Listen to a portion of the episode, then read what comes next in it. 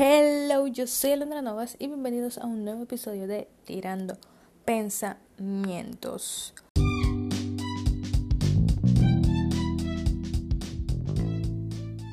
¿Cómo están, my friends? Espero que estén muy bien, que esta semana empiece llena, recargada de bendiciones. Y hoy estaremos hablando, como le dice en el título de la portada, sobre el amor bueno, sí incluye el amor, pero sobre enamorarse de Dios, estar enamorado de nuestro Padre. Y sí, suena como que cuando yo vi este tema por primera vez, yo me quedé como, ¿cómo así enamorarse de Dios? ¿Cómo eso es posible? Y tenía muchas dudas al respecto, pero la verdad es que sí, que uno se enamora de Dios y uno está, yo estoy en una relación con Papá Dios ahora mismo. Entonces, a veces es difícil como creerlo, porque tú dices, ¿cómo me enamoro de alguien que yo nunca he visto? Pero la verdad es que a veces uno conoce a una persona por internet, por poner un ejemplo, y uno se enamora sin verla. Entonces, el factor crucial aquí no es ver. Ver a alguien no es necesario para enamorarse, es conocer. Para tú enamorarte de alguien tienes que conocer a la persona. Y ahí es que está el secreto, friends. ¡Yay! Enamorarse consiste en conocer y cómo conocemos a Dios leyendo su palabra. Esa es la única manera que lo podemos conocer. Y a través de ella uno se enamora, uno se da cuenta de quién es Él, de su carácter y de todo.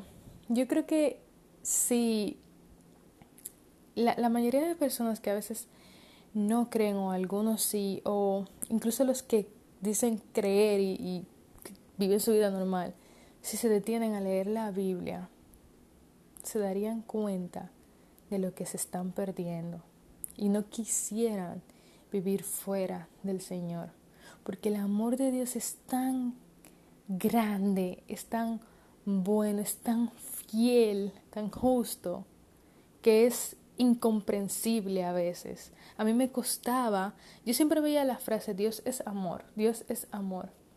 Y esa es una frase cliché, una frase que se dice, pero de verdad tú te has detenido a pensar lo que significa Dios es amor.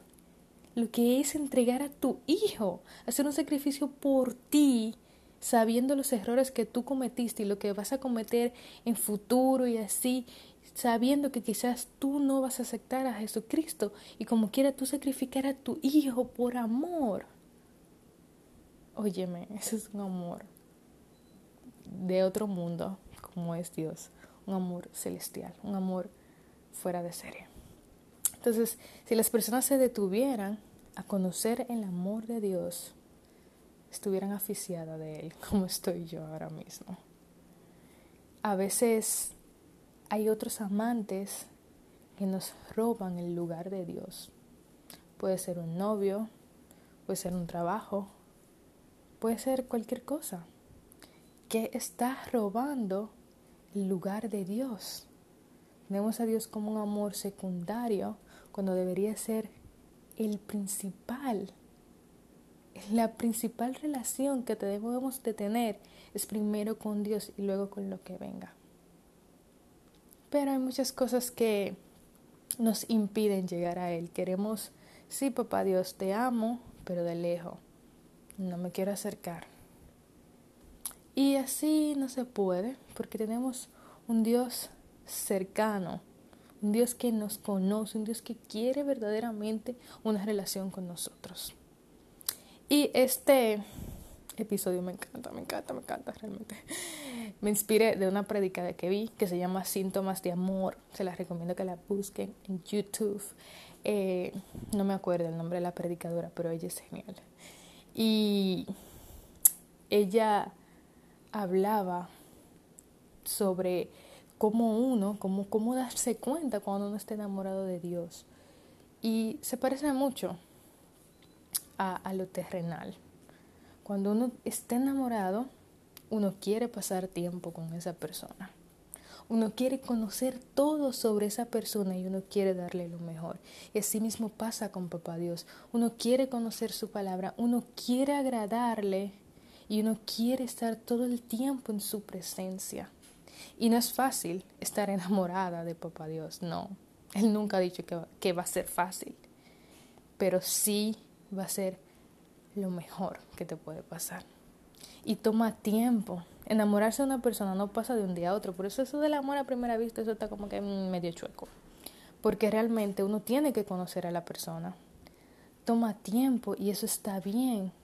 Él quiere que tú te tomes tu tiempo conociéndolo. Él te lo da, Él no te dice enamórate de mí de un día para otro, sino conóceme, conócelo. Toma tiempo, pero vale la pena. Y una vez que estás ahí, no vas a querer salir de ese amor perfecto. Ahí viene mi mamá, va a abrir la puerta. Ok, de vuelta de la pausa. Entonces,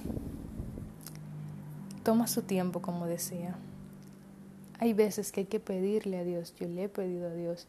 Dios, nunca me permitas ponerte en último lugar. Manténme enamorada de ti. Que tú seas siempre mi primer amor.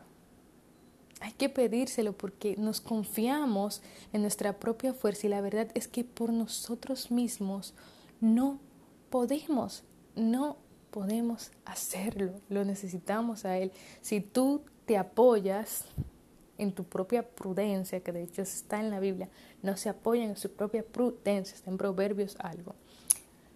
No puedes, no puedes porque eres débil y vas a volver a fallar. No, para eso está Dios. Dios te dijo, yo aquí te tengo.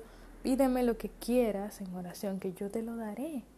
En el nombre de Jesús. Amén.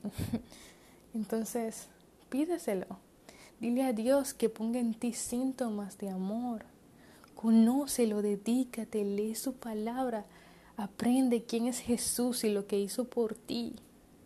Y créeme que tú te vas a quedar en shock como he quedado yo no vas a querer, vuelvo y digo, salir de ahí, vas a querer estar en una relación eterna con el Señor. Y bueno, muchísimas gracias por escucharme. Espero que de verdad este episodio sea de provecho, que les guste. Porque, como digo, el amor de Dios es increíble. Y les recuerdo, Dios entregó a su único hijo por ti que me estás escuchando, por ti. Eres tan valioso como para morir en una cruz por ti.